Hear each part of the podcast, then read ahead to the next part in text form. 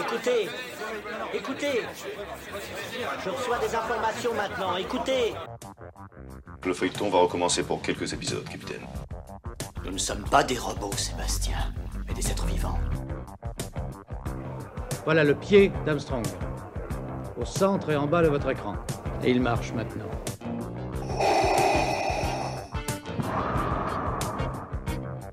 On peut dire aujourd'hui que la science-fiction est bel et bien partout. Tu veux dire qu'on est dans un programme informatique Est-ce vraiment si invraisemblable Le dormeur doit se réveiller. Non, c'est de la science-fiction.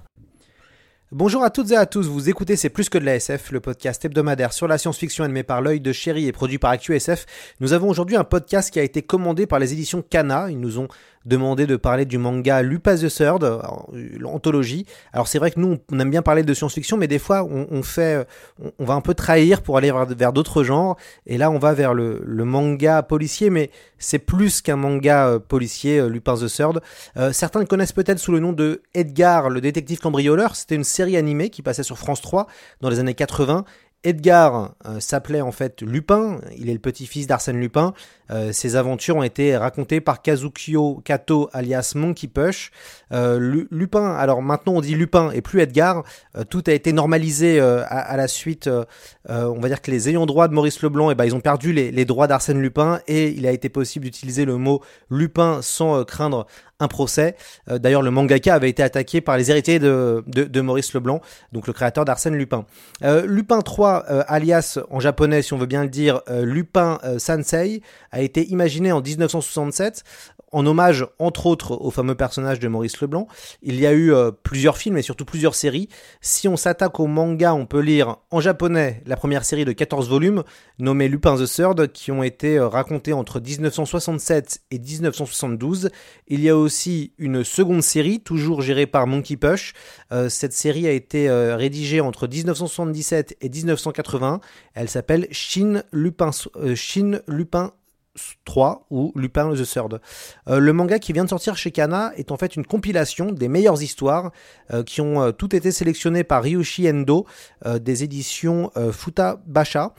pour parler de ce manga, nous avons le plaisir de recevoir Valentin Paco. Il est journaliste et spécialiste de manga. Il a longtemps écrit au Figaro dans les mangas et il écrit maintenant à l'internaute. Valentin Paco, bonjour à vous.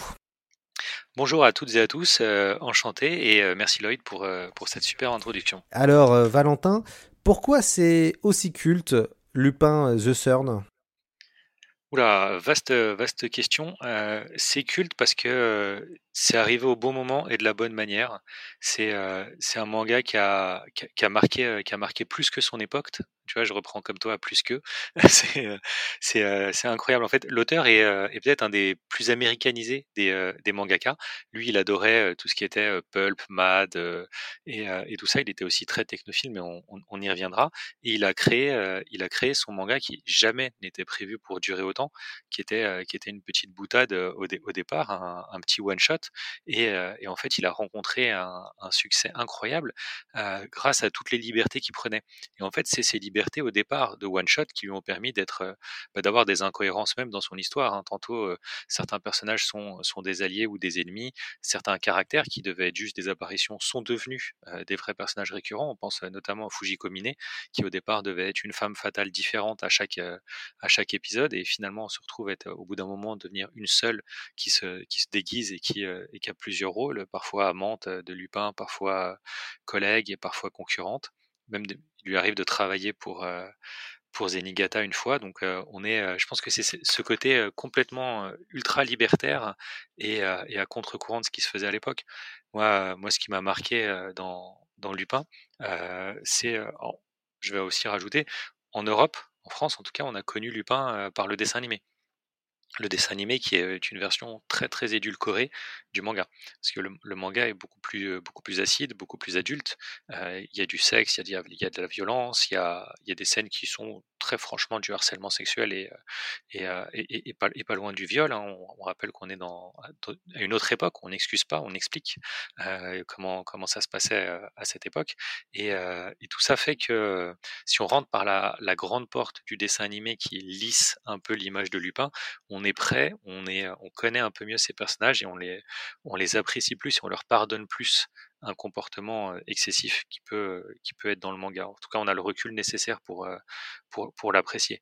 Aujourd'hui, les hommages Lupin s'est inspiré d'énormément de choses à l'époque. On, y retrouve du, James Bond, du, Harrison Ford, enfin du Indiana Jones.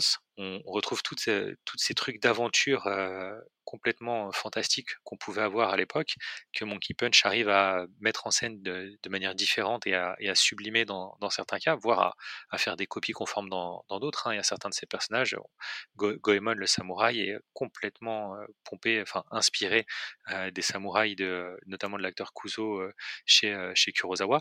On a, on a ça, donc c'est super intéressant de voir qu'on Lupin, qui est une, une méta-œuvre d'inspiration diverses, et bien sûr avec, euh, avec la matière propre à Monkey Punch, aujourd'hui est elle-même une œuvre devenue source d'inspiration pour plein de choses. Je pense principalement à deux séries qui sont plus connues en France, mais qui n'auraient pas vu le jour, en tout cas pas de la même manière sans Lupin. On n'aurait pas le City Hunter qu'on a aujourd'hui, euh, clairement, et on n'aurait pas le Cobra qu'on a aujourd'hui. Euh, leurs deux approches de euh, héros euh, très très forts, un peu un peu à la limite hors la loi et, qui draguent les filles avec des personnages féminins très très forts mais hyper sexualisés quand même.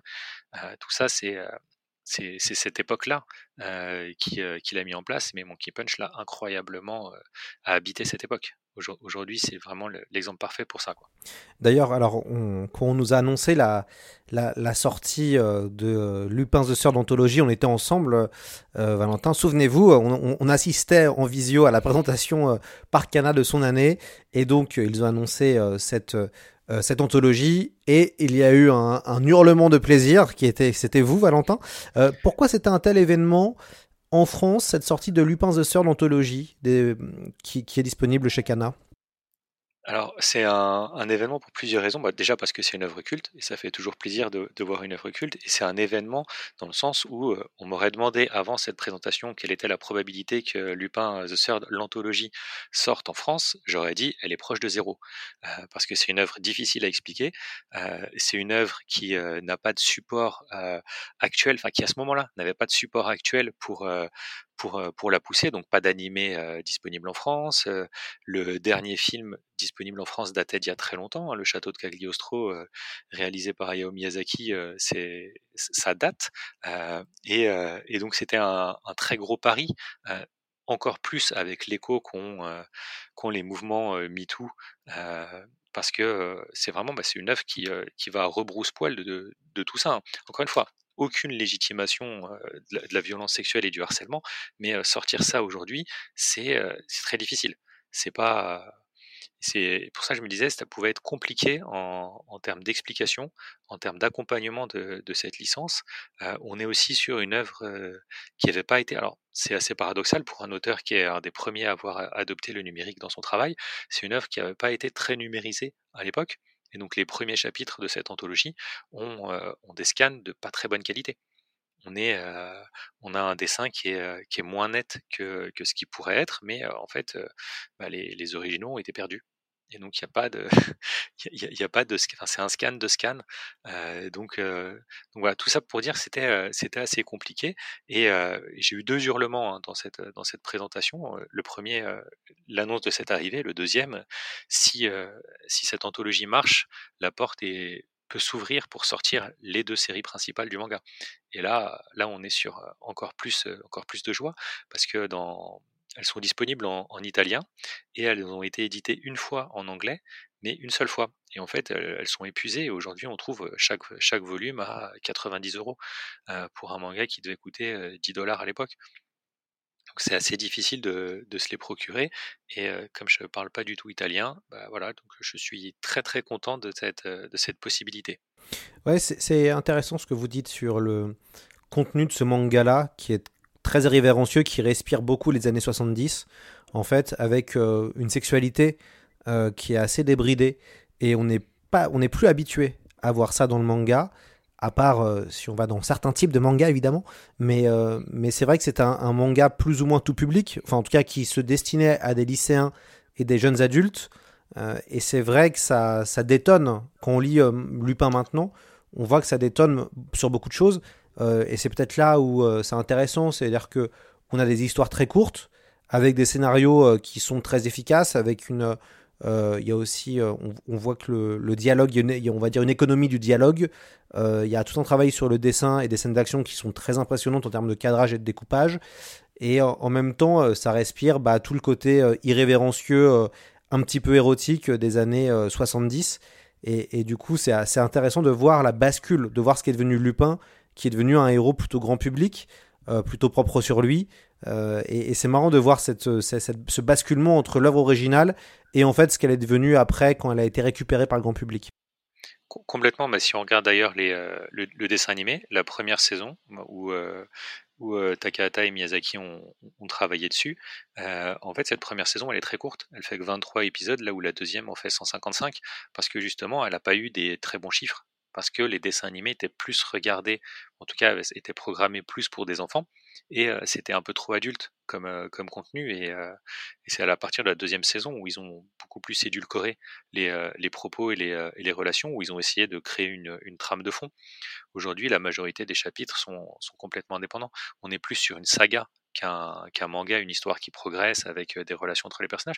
Comme je le disais tout à l'heure, on peut d'un chapitre à l'autre, enfin d'une histoire à l'autre, les relations peuvent être remises à zéro. on n'a pas forcément une vraie temporalité. Des fois, il dit bah ça fait cinq ans qu'on s'est pas vu, alors qu'ils vieillissent pas. Enfin, il y a on est, on est un petit peu perdu dans, dans la chronologie de Lupin et, et c'est ça qui fait, qui fait toute sa beauté en fait. On, Lupin, il vient, il débarque dans nos vies, il vient, il s'en va, il vole quelque chose. Bah, souvent, il vole notre attention et notre, et, notre plaisir, mais, mais voilà, c'est, éphémère. Et, c'est vraiment cette, cette, cette, anthologie qui a été réalisée au Japon après le décès de l'auteur et poignante parce que quand on a une œuvre aussi prolifique, choisir une dizaine de chapitres pour, pour la résumer, c'est impossible. Il y aura toujours des laissés pour compte, il y aura toujours des gens qui seront déçus. Et je trouve que le, le choix qui a été fait est, est, quand même hyper astucieux parce qu'on a, on a une un premier chapitre qui, qui introduit parfaitement l'univers, loufoque, déjanté. on a ensuite des, chapitres pour les personnages principaux, un chapitre par personnage plutôt orienté sur chacun des personnages principaux. On a, on a une histoire tirée du Chine Lupin avec la courte apparition de, l'enfant de Lupin, qui pourrait être Lupin de Force. Et, voilà, et je trouve que cet équilibre est, vraiment très bien. On a, différentes époques. L'auteur lui-même a beaucoup changé dans son, appréciation. Il a évolué, il, mûrit en parallèle de son œuvre. Et, on ressent tout ça dans, ce, dans cette anthologie. J'espère vraiment que ça donnera envie aux gens de, d'en savoir plus sur ce personnage mythique. Est-ce que vous pensez pas que ce genre de manga euh, qui ressortent. En ce moment, il y a beaucoup de, beaucoup de classiques euh, qui ressortent euh, dans, des belles dans des belles collections, dans des gros formats. Bah, Kana fait un énorme travail hein, autour notamment de Leiji Matsumoto, autour de Kazuo Koke, c'est bien, je le, je le, dis bien. Koike, c'est ça, je, voilà. et, est-ce que vous pensez qu'il y, a un public, malgré tout, pour ce genre d'œuvres qui sont finalement assez anachroniques, limite? Alors, c'est pas malgré tout. Hein. Je pense qu'il y a un public, euh, assurément, et euh, il y a même plusieurs publics en fait. Il y a le, premier public qui sont euh, les, gens comme moi, qu'on appelle communément les, personnes âgées, qui, étaient là au début de l'histoire des dessins animés en France dans les années 70-80 et qu'on qu donc baigné dans ça et qui sont aujourd'hui suffisamment adultes pour avoir à la fois de la nostalgie et être et, avoir les moyens et les connaissances pour apprécier apprécier et désirer ses œuvres. comme je disais, bah, avant que Lupin sorte, bah, quand l'annonce a été faite, j'étais un de ceux qui connaissaient l'existence de cette anthologie et tout ça. C'est pas, pas par prétention que je dis ça, non, c'est juste parce que justement, quand on s'intéresse à, tout cet univers, on, sait que ça existe. On, a lu, on a réussi à choper un volume par chance en solde aux États-Unis, et après, ça a aiguillé un peu, aiguisé un peu plus notre curiosité. Et donc, il y a déjà ce premier public. Ensuite, il y a le deuxième public qui, qui a grandi avec du manga, donc pas avec les dessins animés, mais vraiment avec du manga, qui a consommé beaucoup de manga et qui, euh, au bout d'un moment a envie d'aller au-delà de, euh, des mangas classiques qu'on lui sert, des mangas normés. Alors on peut, passer des très très bons moments avec des shonen. Hein. Moi-même j'en lis beaucoup et il y en a énormément que j'adore, mais on est quand même dans un exercice de style hyper normé. Et donc à certains moments on veut autre chose. On veut autre chose que, que de l'aventure, on veut, on veut autre chose que, que, du, que de la tranche de vie classique. on veut autre chose qu'un manga isekai, il y, a, y a plein de choses et, et se retourner vers cette époque complètement libre du début du, de l'âge d'or du manga, c'est c'est la garantie, bon, déjà de voir des cadors, mais aussi d'avoir des choses qui, qui ont inspiré d'autres et qui n'étaient pas normées de la même manière. C'était une, une époque où on pouvait faire vraiment bah, un peu ce qu'on voulait. Quoi. Ils, ils, avaient tellement besoin de, publier. Euh, il y avait un, nombre de, périodiques qui sortaient tellement grand qu'ils publiaient un peu tout et n'importe quoi en disant bon bah si ça marche on continue, si ça marche pas on passe à autre chose et, euh, ça tirait dans tous les sens. Aujourd'hui euh, il y a des barrières à l'entrée beaucoup plus fortes. Mmh, mmh, mmh. D'ailleurs quand vous, euh, quand vous voyez ce, manga, en tout cas cette anthologie, euh, qu'est-ce qui vous a vous marqué quand vous avez lu euh, la première fois cette, cette, Est-ce qu'il y a une des histoires qui vous a le plus, plus que d'autres? Ou est-ce que vous avez été impressionné par, que par la maîtrise par Qu'est-ce qui vous a plus Qu'est-ce que vous en gardez de cette anthologie? Alors, bah, il y, a, y, a, y, a, deux choses. Donc, la première histoire est, euh, fait, fait, partie du manga qui a été publié en anglais, donc euh, je l'avais déjà. Euh, mais j'adore cette première histoire pour plein de raisons, parce que c'est c'est un condensé parfait de tout ce qu'on va retrouver dans, dans l'œuvre de, de Monkey Punch, parce que tout le monde change de... C'est que des impressions. On n'est que sur des impressions, des chacun porte un masque et plusieurs masques physiquement et même mentalement. Euh, on est sur quelque chose, vous pensez que la réalité c'est ça, et en fait, tada, il se passe autre chose. Et cette, cette façon de mettre en scène de tous ces personnages qui se, qui se chassent, ce jeu du chat et à la souris, c'est vraiment. A un moment, il a, mon avait expliqué que entre Lupin et Zenigata, c'était Tom et Jerry c'était c'était Tom et Jerry qui se qui se couraient après. Il y avait ce côté très très gag qui voulait et qui expliquait aussi cette cette hyper violence parce que on la remarque moins quand c'est deux animaux dessinés par par Avery ou Anna et Barbera et compagnie, mais c'est violent hein, ce qu'ils se mettent ce qu'ils te mettent sur la gueule. Hein. Le, le, chasseur et Bugs Bunny, c'est hyper violent aussi quoi. C'était c'était incroyable et donc là comme c'est des humains perçoit plus la violence de tout ça. Bon, plus le, côté sexuel qu'on n'a pas dans, les dessins animés, mais, mais tout ça, en fait, ça va vraiment avec l'époque.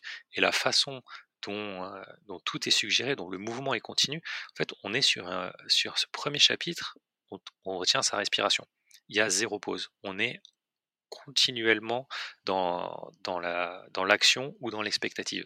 Et, euh, et l'expectative vraiment, vraiment forte. Quoi. C'est, euh, on est sur un, roller coaster qui n'arrête pas de monter, n'arrête pas de monter. À chaque fois qu'on pense qu'on est sur la descente, ça remonte en fait. Et, euh, ça nous laisse même presque un chouïa sur notre fin parce qu'il y a un deuxième chapitre à cette histoire qui, qui n'a pas été, pas été sélectionné. Donc, donc j'espère que ça sera publié dans la deuxième anthologie ou dans la version du manga. Après, on enchaîne tout de suite avec un second chapitre euh, beaucoup plus adulte au niveau notamment de la sexualité, où on voit un Lupin qui, euh, est certes dessiné un petit peu différemment, euh, plus une période écho des savanes, je dirais, mais mais surtout qui est déjà passé de l'autre côté parce qu'il se bat contre un espion étranger. Donc il y a un côté presque glorifiant euh, du Lupin avant alors qu'avant c'était juste vraiment un voleur et, et c'est tout il y a, énormément de choses en fait. Tout, est bon dans, cette anthologie. Hein. Euh, on retrouve euh, une mise en page qui est, qui est incroyable. La façon dont il nous suggère, dont, dont, les cases jouent entre elles-mêmes, dont les personnages cassent les cases pour passer d'une case à une autre. Euh, il nous fait euh, des découpages horizontaux, verticaux, en diagonale. Tout est, tout est grandiose et il, euh, compte énormément sur son lecteur pour comprendre ce qui se passe entre, entre deux moments. Il rajoute des expressions, il rajoute des, des commentaires et c'est à partir du commentaire qu'on doit deviner l'action qui s'est passée entre deux cases parce que justement il est, il est économe, il a beaucoup à raconter et ça va vite. Et comme ça va vite, il a pas, il a que, il a que 10, 20 pages selon les chapitres et euh, voilà, il faut, faut, faut, dégommer et des fois, à contrario, il va prendre une double page pour juste faire avancer une voiture. Là aussi. On... Et ce qui est intéressant dans les inspirations, euh, donc euh, l'auteur a été, a été inspiré par notamment par le, un caricaturiste, Mort Joker, qui était un des piliers de Mad Magazine. Euh, j'ai appris ça grâce à un autre magazine qui s'appelle Atom Magazine, un excellent, euh, excellent magazine sur le manga, le meilleur magazine euh, sur le manga en France, avec tout un dossier qui a été réalisé par Stéphane Beaujean, qui est maintenant chez, chez Dupuis.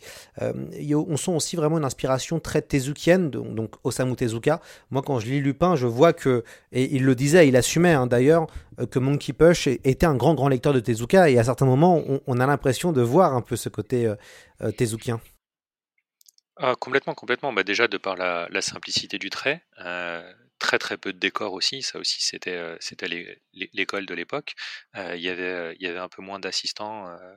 enfin, ils n'étaient pas utilisés pour la même chose. Il n'y avait pas une répartition des rôles à l'époque. tout le monde touchait un peu à tout.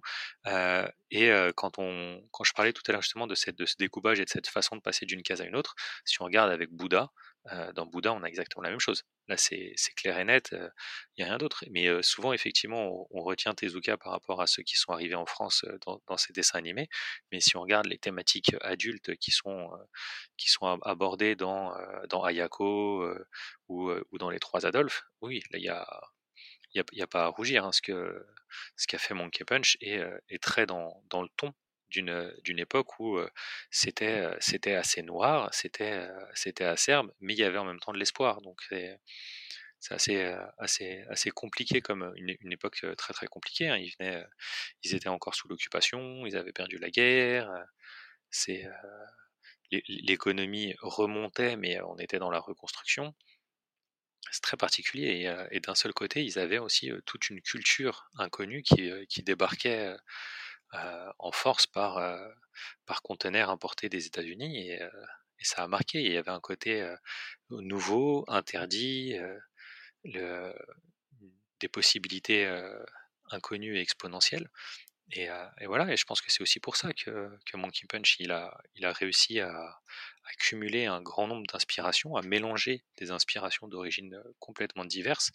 Et je pense qu'au-delà du, du, trait et du découpage des deux inspirations qu'on a citées pour, pour Mad et Tezuka, enfin pour Morte de, de, Mad et, et, Tezuka, il y a vraiment le, cinéma. Pour moi, le cinéma est, hyper présent dans, dans tout Lupin.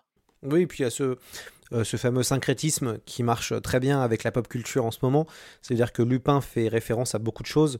Euh, donc il y a en effet euh, Arsène Lupin, mais il y a aussi des romans d'espionnage, des romans d'aventure. Dans son équipe, il y a un samouraï, il y a aussi un, un, espèce de super sniper inspiré de James Coburn des Sept Mercenaires. Il y a d'ailleurs un des chapitres qui fait vraiment penser à un western. Hein. On, est, on est clairement dans du Sergio Leone. Euh, avec Lupin qui euh, empêche le duel de son meilleur ami, entre guillemets, euh, avec son rivaux. Et, du coup, c'est intéressant. Moi, je pense que c'est ça aussi qui a fait la force de Lupin et qui permet de bien vieillir. C'est que Lupin synthétise beaucoup de choses pop culturelles et, arrive à se renouveler, tout simplement. Ouais, ouais. Et ensuite, bah, comme lui-même est devenu une source d'inspiration, on est dans des choses qu'on connaît qu'on connaît parce qu'en fait on les a tout ce qui se passe dans Lupin a été réutilisé après plus ou moins donc on est dans on en est dans des acquis de la pop culture en fait. C'est c'est quelque chose qui est devenu une base, qui est devenu une référence. Aujourd'hui, avoir un héros un héros qui est qui est, charmeur et un petit peu en, dehors des clous, voilà, bah c'est devenu classique. À l'époque, à l'époque c'était un mouvement en, en pleine émergence, mais aujourd'hui c'est devenu classique. Et oui, le personnage de, de Jigen, euh, donc ce tueur, euh, ce tueur à gages euh, taciturne, toujours la clope au bec et son chapeau, bah, même au-delà des sept, mercenaires, et même si en remontant aux, sept samouraïs qui était la, première inspiration, on voit qu'il y a aussi un petit peu de, de Dirty Harry, on voit qu'il y a un petit peu, enfin, voilà, toutes ces choses d'époque sont là, toute cette atmosphère euh, et, on est dans, quelque chose qui, est hors temps. Même si c'était d'époque, ça reste hors temps. Hé Edgar, qu'est-ce qu'il y a dans ce vieux manoir? Seigneur le voluptueux, je vais venir et vous voler votre fiancée. À très bientôt, Edgar de la Cambriole. Alors la fille est dans le château.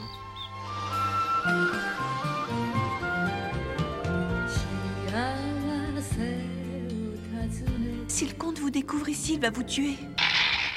Retrouvez-les et arrangez-vous pour qu'ils ne reviennent jamais. Je vais réduire ont bouilli ce sale petit voleur arrogant.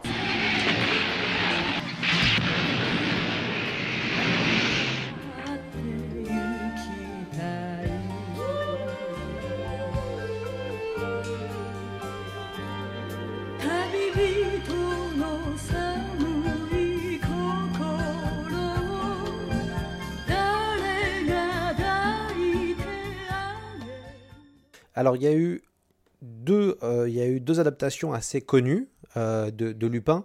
Euh, la première est celle de Miyazaki. Alors, ils avaient déjà travaillé sur la série, mais il y a eu un film, Edgar la Cambriole, mais le, chapeau, le château de Cagliostro. Qu'est-ce que vous pouvez me dire un peu sur ce film et pourquoi il a aussi marqué les esprits?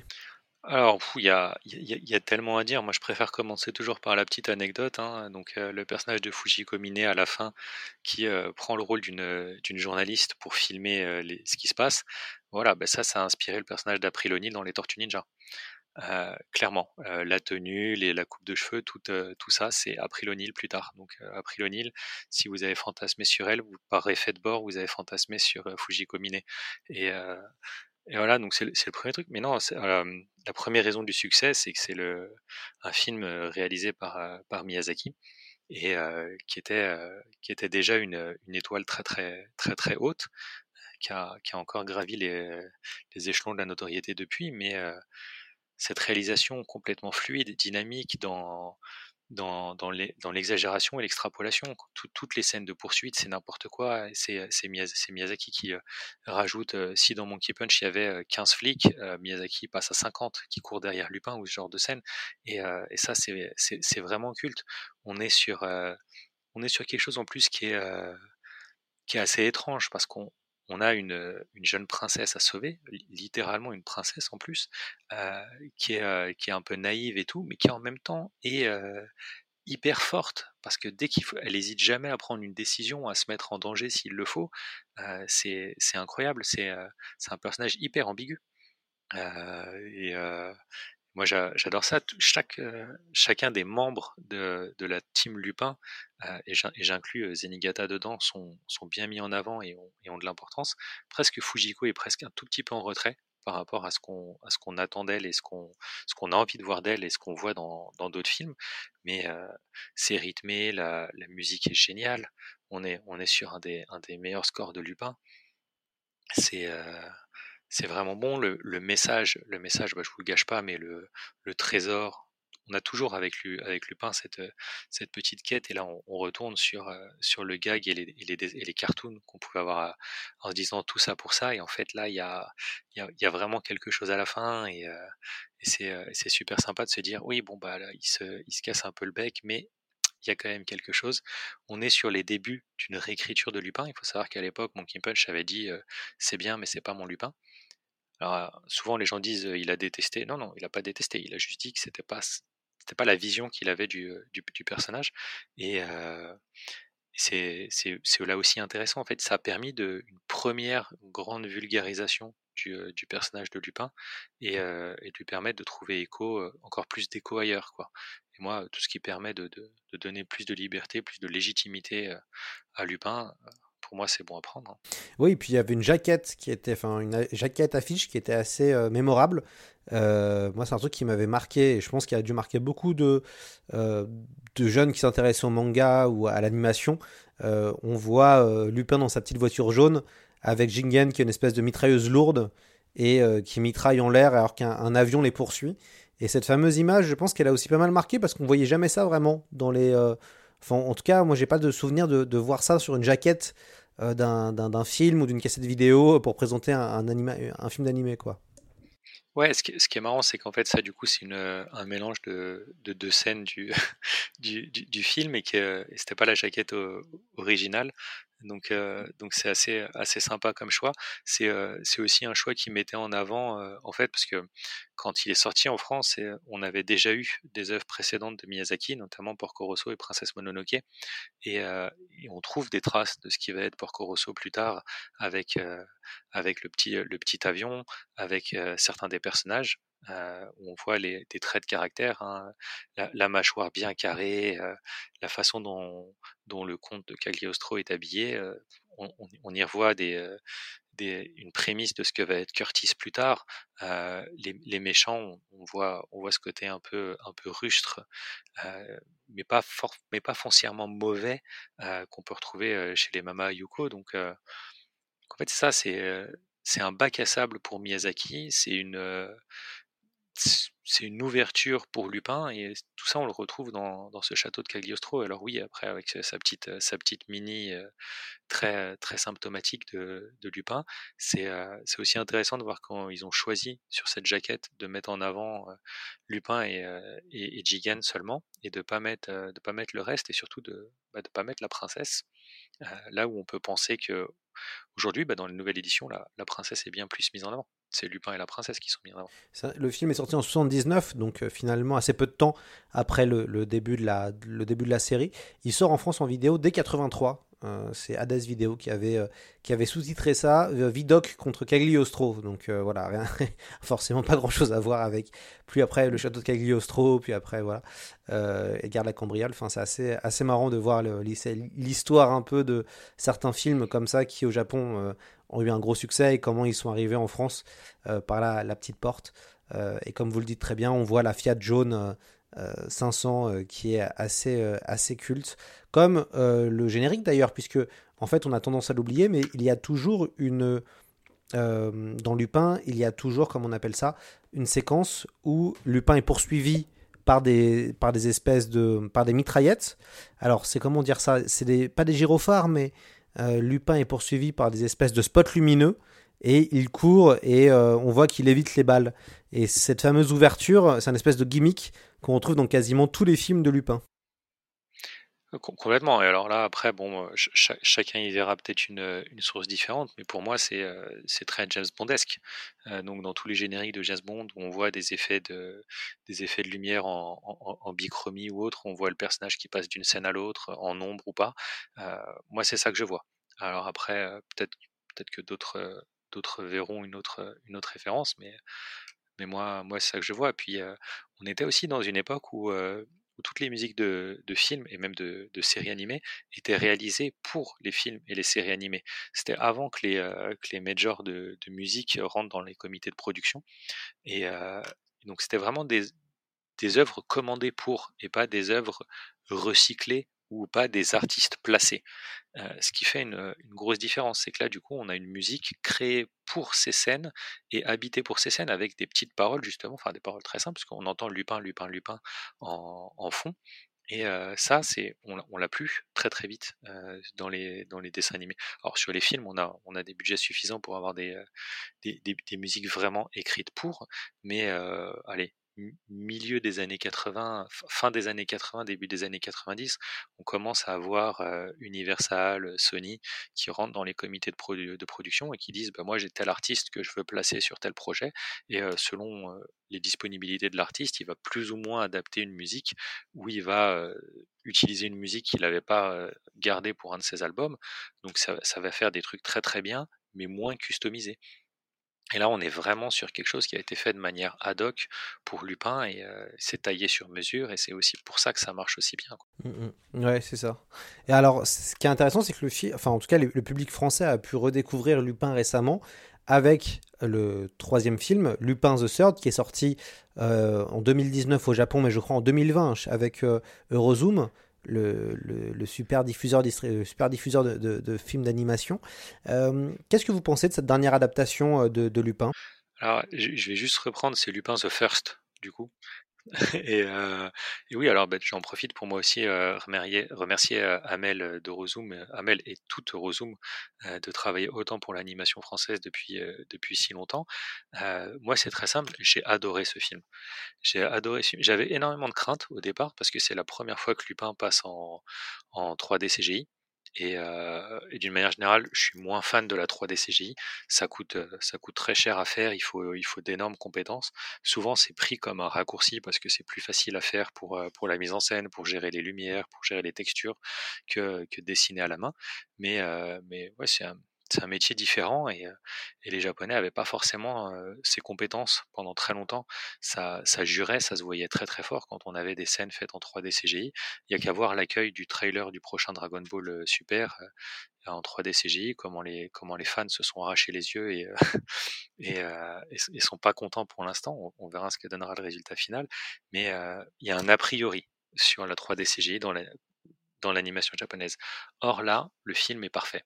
C'est bon, il y, a un ou deux défauts sur sur des volumes de, cheveux, de cheveux ou autres, mais le travail qu'a fait qu'a Takashi Yamazaki et, son équipe est juste dingue. C'est c'est vraiment incroyable. Alors celui-là, on est beaucoup plus sur un Indiana Jones pour moi qu'un qu'un James Bond, mais, mais ça, fait le, ça fait le boulot. Il faut savoir c'est quel était le but aussi de ce film. Le, le but de ce film, c'était de rendre populaire Lupin en dehors du Japon. Parce que Lupin au Japon reste populaire. Hein. Il, est, euh, il est très présent. On a des séries animées qui sortent euh, presque tous les ans. On a une dizaine de films qui sont sortis, euh, plusieurs OAV. Donc c'est une licence forte hein, et, et, encore, et encore vive, vive au Japon. Mais sortie du Japon, à part en Italie, où, où, la licence a vraiment cartonné, explosé et très populaire, et un peu aux États-Unis où elle a été très connue, mais elle est, mais elle est passée de mode, la licence est moins, moins forte. Or, c'était, un peu une aberration et, et TMS, le TMS Entertainment, leur, le principal producteur, s'est dit bah, on va faire, on va passer une commande pour, pour faire un épisode qui, qui donnera une dimension mondiale, qui redonnera une dimension mondiale à Lupin. C'est aussi pour ça qu'ils ont choisi The First, parce que en le replaçant dans, une, chronologie, ou en tout cas en donnant une chronologie, en l'appelant The First, on est sûr que ça en appelle d'autres. Si, si le succès est au rendez-vous, vu la qualité du, du, du, produit, le succès a été au rendez-vous, et, j'ai vraiment hâte de voir la suite. En termes d'histoire, les personnages sont, géniaux. on situe se situe en France au début sur, un vol pendant l'occupation par les nazis d'un artefact. Et, euh, et, Lupin va, va essayer, de, donc un artefact qui peut donner, euh, qui peut donner accès à une source d'énergie inépuisable ou euh, plus que de l'énergie selon, selon qui, qui la convoite ou, ou qui interprète le, le, message, le message codé. On a, on a tout ce qu'on retrouve en fait dans le dernier Indiana Jones, tout ce que Spielberg et Lucas ont essayé de faire, mais ont réussi. Euh, c'est-à-dire que là où, là où il y a eu des écueils dans, dans le dernier Indiana Jones, l'introduction des extraterrestres est, est, vraiment catastrophique, les blagues sont forcées, les, les liens entre les personnages ne marchent plus. Bah là, dans ce Lupin, tout marche. Encore une fois, pour moi et à, et à mon goût, et donc c'est une porte, c'est une introduction parfaite pour l'univers de Lupin. Alors parfaite avec un bémol, c'est que si on enchaîne le manga tout de suite après ce film, il y a une différence encore une fois de ton très très forte. Et, et voilà, mais si, on, si on est au courant de ça, que c'est beaucoup moins pour enfants, c'est beaucoup moins tout public que le, que le film, c'est une, une porte d'entrée idéale.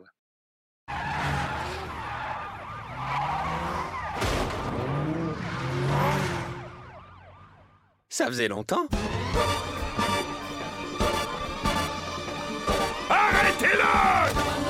D'idiots il va s'échapper Mon nom à moi, c'est Laetitia. Alors toi aussi, tu es à la recherche du trésor? Je partage avec toi toutes les informations que j'ai pu récolter jusqu'ici et toi, en échange, tu m'aides à résoudre le mystère du journal de Bresson. Bonne chance, Lupin. Le seul objet qu'Arsène Lupin en son temps n'avait pas réussi à voler, c'était le journal de Bresson. Je vais réaliser le rêve de mon grand-père.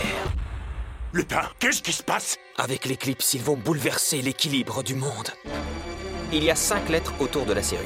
Le mot de passe est constitué de huit lettres. C'est la première épreuve. Vous comptiez mettre la main sur les trésors du journal de Bresson avant nous. Ouvre les yeux, jeune fille Tu vas assister à l'anéantissement de Lupin et de sa clique Arrête Lupin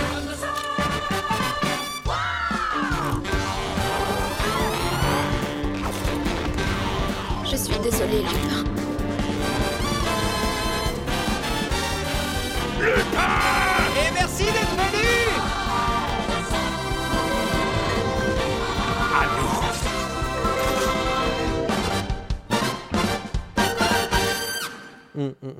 Ouais, ouais, moi j'ai passé un, très très bon moment en regardant Lupin the First. Je l'ai vu euh, bah, juste avant pour préparer cette émission, donc j'ai pu le voir aujourd'hui au moment où je, où, où je vous parle.